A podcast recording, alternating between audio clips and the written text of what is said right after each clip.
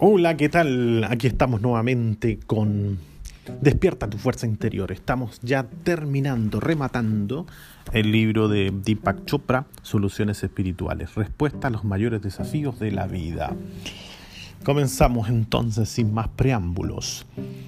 Ese propósito se desarrolla continuamente y se hace más rico y profundo. Ese es el título. Este principio tiene que ver con conectar el presente y el futuro. El propósito de la vida no puede postergarse, a menos que el futuro se desarrolle a diario, no será nunca más que una repetición de viejos patrones de conducta. Los psicólogos observan que la razón de que los ancianos estén satisfechos al mirar atrás por una vida bien vivida es haber superado muchos retos a lo largo de los años. A aquellos que encuentran la vejez vacía y amarga, les ha sucedido lo contrario.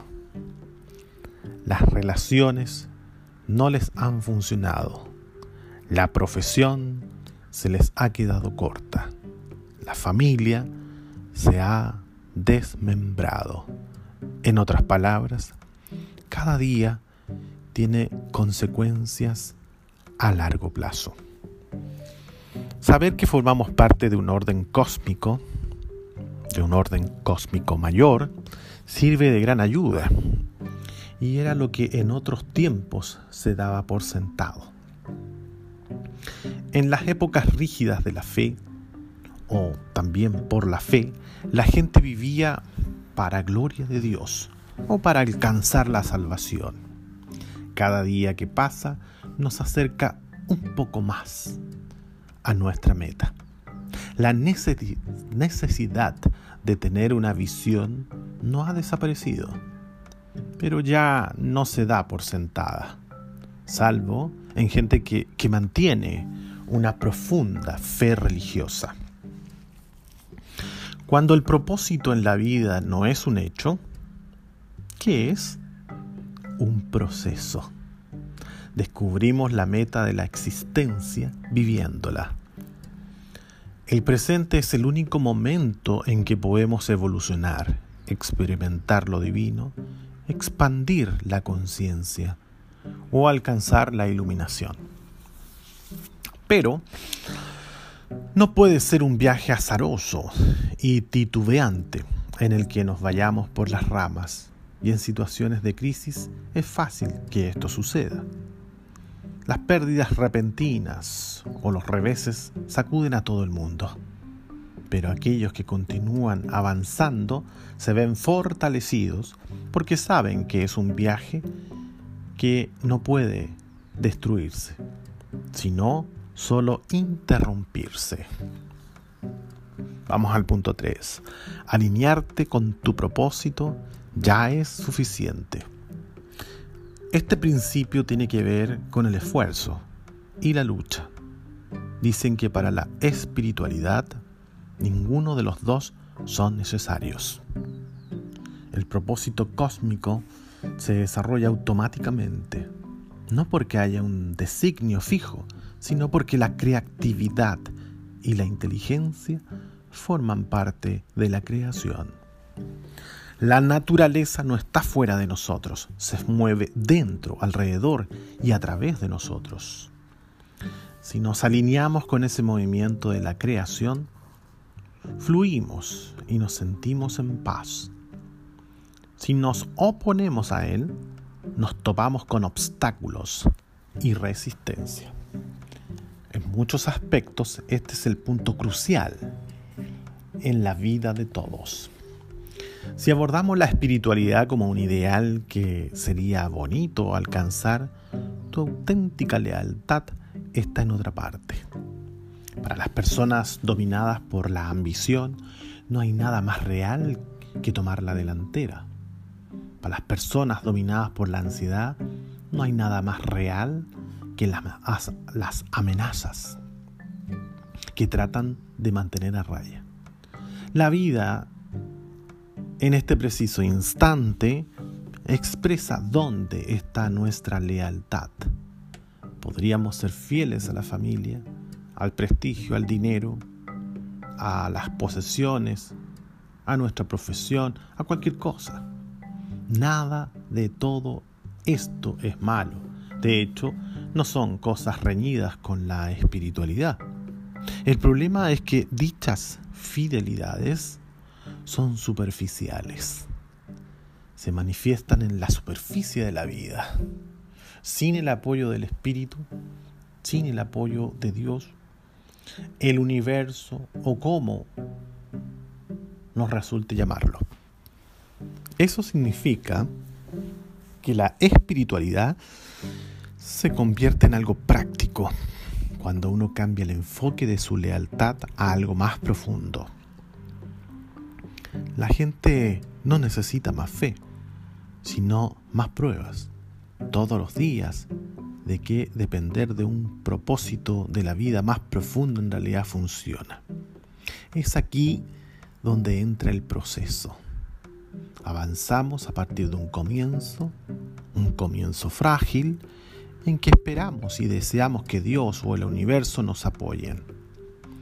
Luego llegamos a la mitad del camino, donde creemos firmemente que nos apoyan.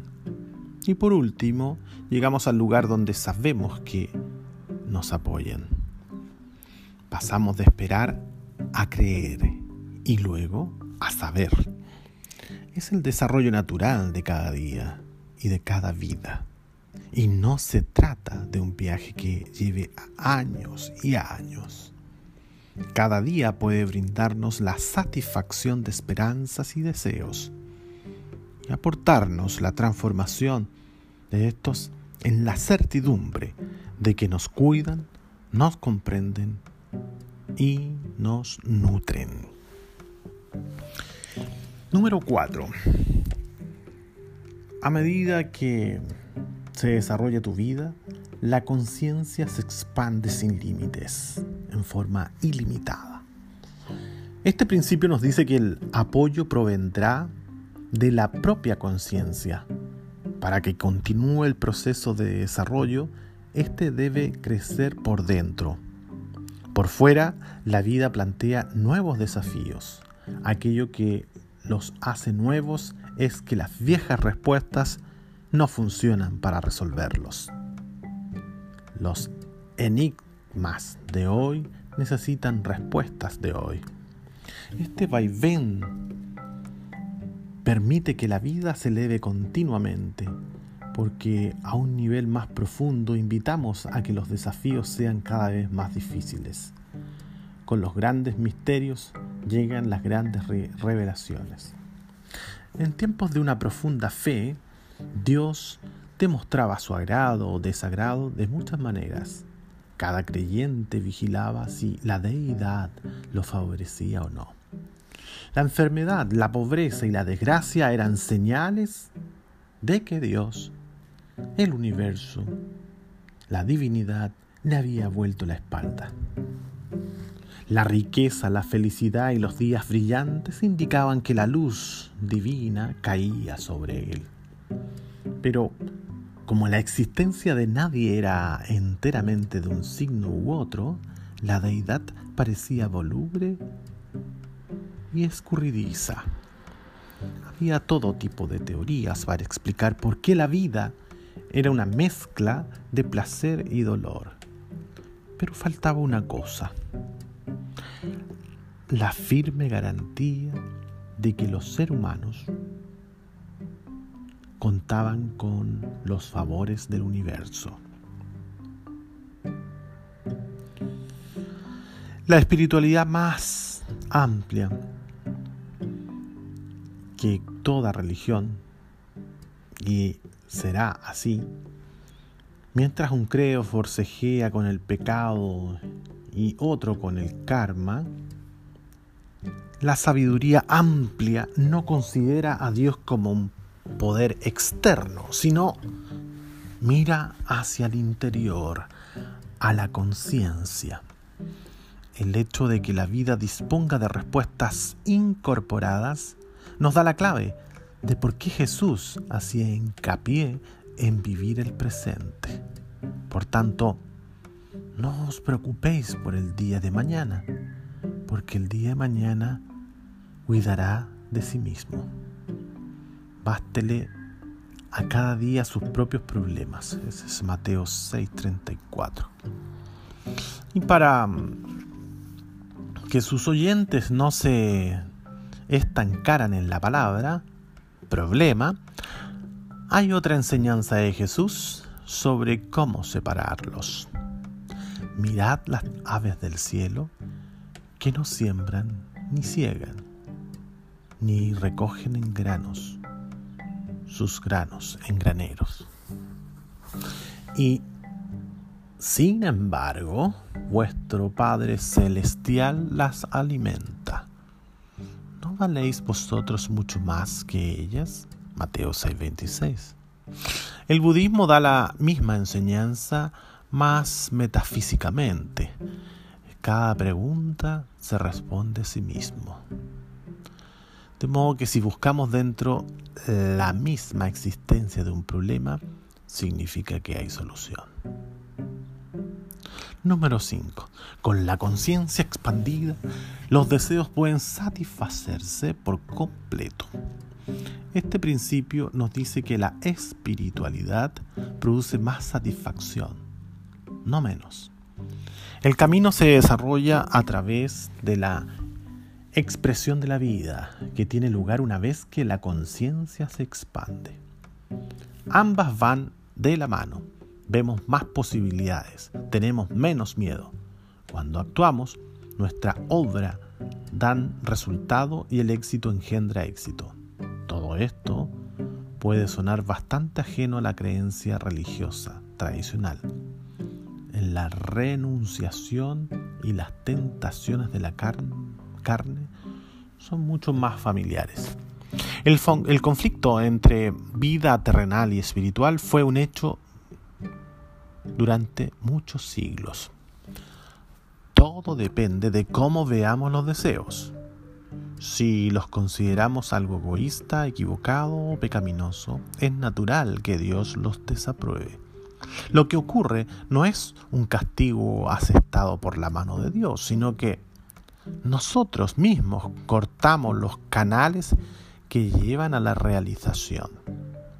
Los deseos censurados provocan conflicto interno. Uno quiere al mismo tiempo, no quiere que se hagan realidad. Cuando la gente dice, tengo que enfrentar esta tarea, tengo que refrenar el impulso, se refiere a este conflicto.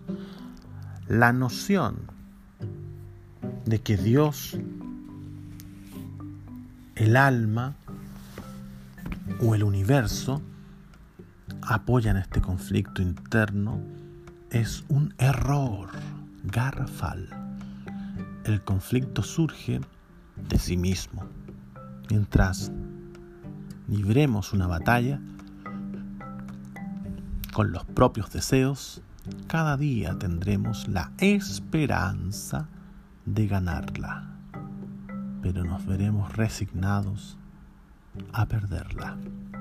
Si la espiritualidad, sin embargo, tiene que ver con satisfacer los deseos, se abren nuevos canales.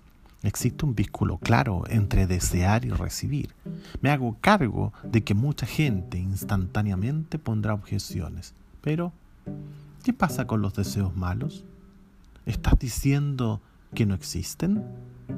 Todos sabemos que algunos deseos, al margen de cómo los califiquemos, resultan beneficiosos o por el contrario, causan problemas y nos hacen fracasar y producen daño.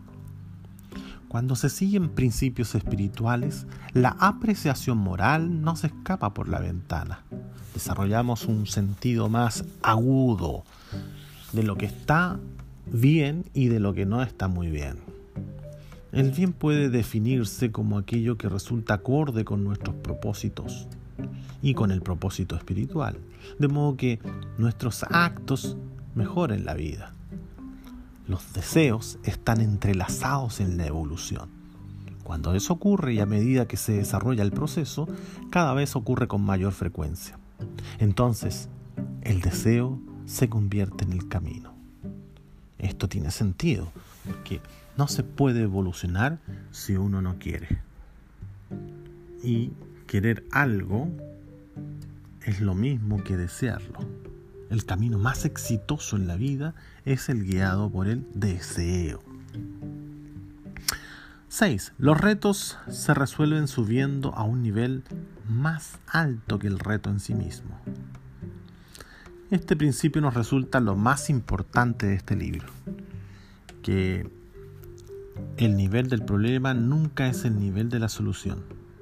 Cuando dos partes están en pugna, recurren a un juez, porque la imparcialidad y el desapego están a un nivel más alto de conciencia que la beligerancia y la negativa a cambiar de opinión. Cuando una mujer tiene problemas con su imagen física, decirle, estás bien o no es tan importante el aspecto que tengas, no le ayuda. La solución para ella es encontrar mejores maneras de sentirse valiosa. Cuando nos valoramos por la capacidad de amar, de empatizar y de ser compasivos, es mucho más fácil no obsesionarse por lo que vemos en el espejo. La espiritualidad es el nivel más alto de todos, el nivel de la trascendencia. Cuando trascendemos, nos desprendemos de los apegos personales. Ya no estamos atascados en viejas costumbres o condicionamientos, sino que pedimos una conciencia más elevada para entrar en la situación y encontrar una solución. Trascender es más que solo soltar las riendas. En términos prácticos, entrar en juego otros pasos. Tomamos distancia del problema y reconocemos que hay más de una forma de examinarlo. Renunciamos a afirmar que ya sabemos la verdad.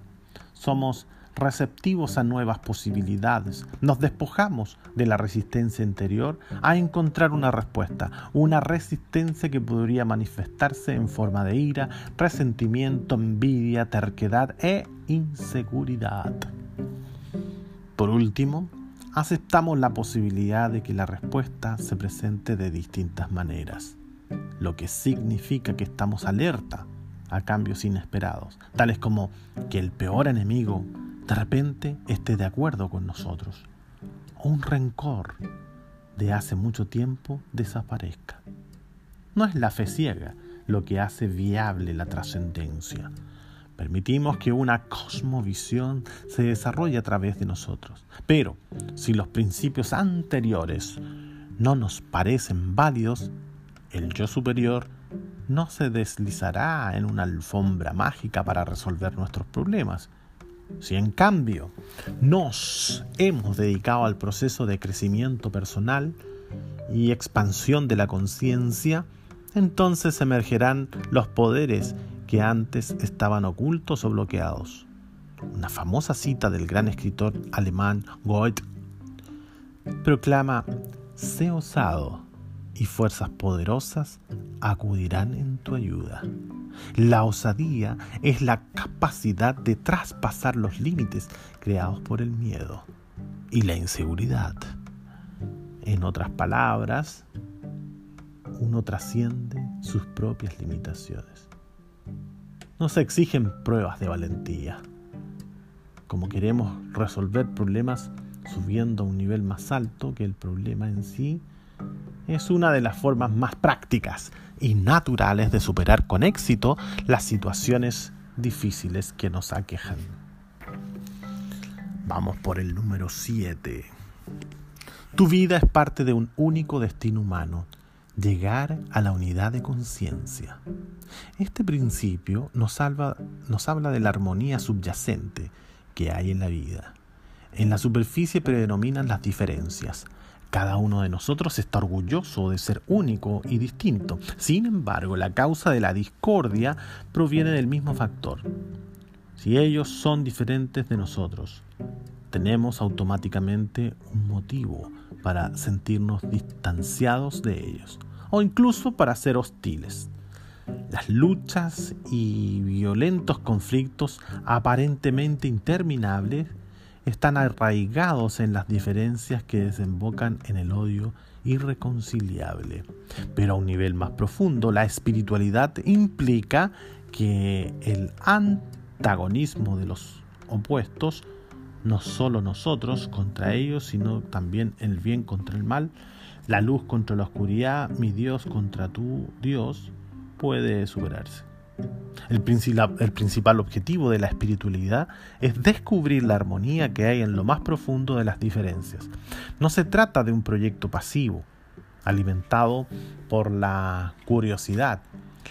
La unidad es el estado más puro de conciencia, como afirmaba el eminente físico Erwin Schrödinger. Conciencia es un singular que no tiene plural. Hay solo una conciencia que tú y yo expresamos de manera únicas. El origen está dentro de cada uno y el objetivo de toda vida, por muy distinto que parezca en la superficie del, de los demás, es llegar a ese origen. A esas alturas ya no hay divisiones entre dentro y fuera, pues se ha alcanzado el estado de la unidad. No doy cuenta de que esta afirmación quizá suene increíblemente altisonante. Cuando uno está preocupado por el pago de la hipoteca, con quién está saliendo su hija adolescente o la amenaza del extremismo en el mundo, la validez de la unidad de la conciencia parece nula. No obstante, es de lo más pertinente ya que todas las soluciones espirituales proceden del nivel de la unidad. Las cosas que calificamos de inspiradoras, perspicaces, creativas, intuitivas o reveladoras son mensajes que provienen de esa fuente. En otras épocas el vocabulario religioso tenía prácticamente el monopolio de cómo concebir la unidad de conciencia. Sin Dios, el alma o la gracia divina no había modo posible de hacerlo. Este libro, en cambio, trata de las soluciones prácticas, precisamente por esta razón. Lograr que el verdadero yo sea válido en nuestra vida aquí y ahora, right now. Es la única manera de que éste cobre vida. Fuera del contexto de la religión, cada experiencia tiene lugar en la conciencia.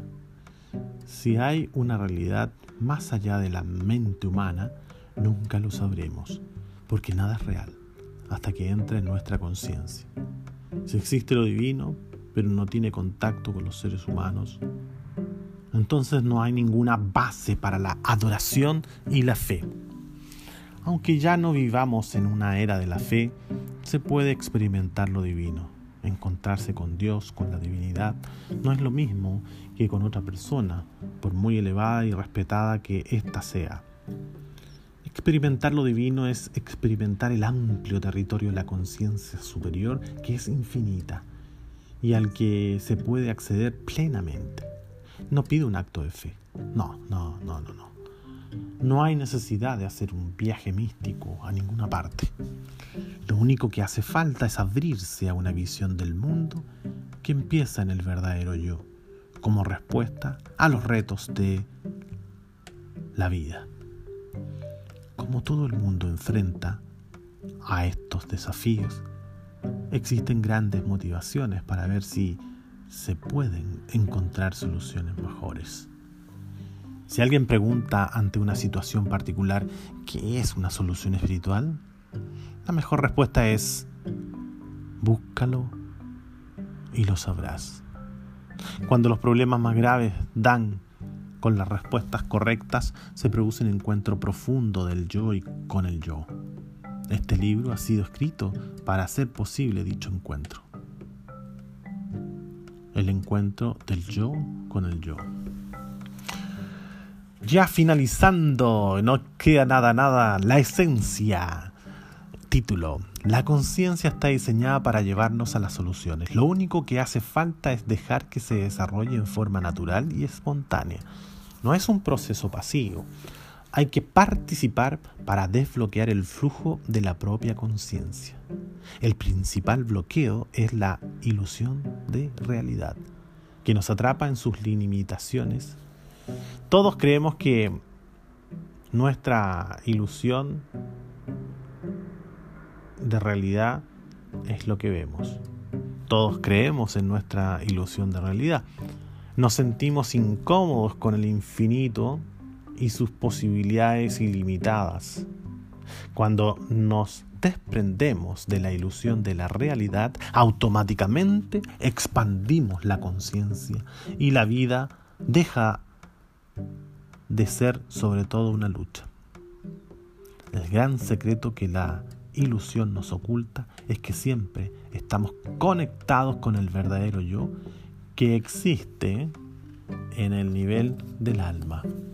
El verdadero yo impulsa la evolución personal, envía mensajes a través de la institución, intuición, perdón, y la percepción y la imaginación. El verdadero yo impulsa la evolución personal, envía mensajes a través de la intuición, la percepción y la imaginación. Organiza el mejor resultado posible de cualquier tipo de situación. Cuanto más cerca del verdadero yo, más podremos depender completamente de la conciencia. Eso ha sido todo. Por fin hemos llegado al fin de este libro. Nos costó muchas sesiones. Esta ya es la última. Nos estamos viendo con una próxima lectura que pronto, pronto, pronto la informaré. Gracias, nos vemos.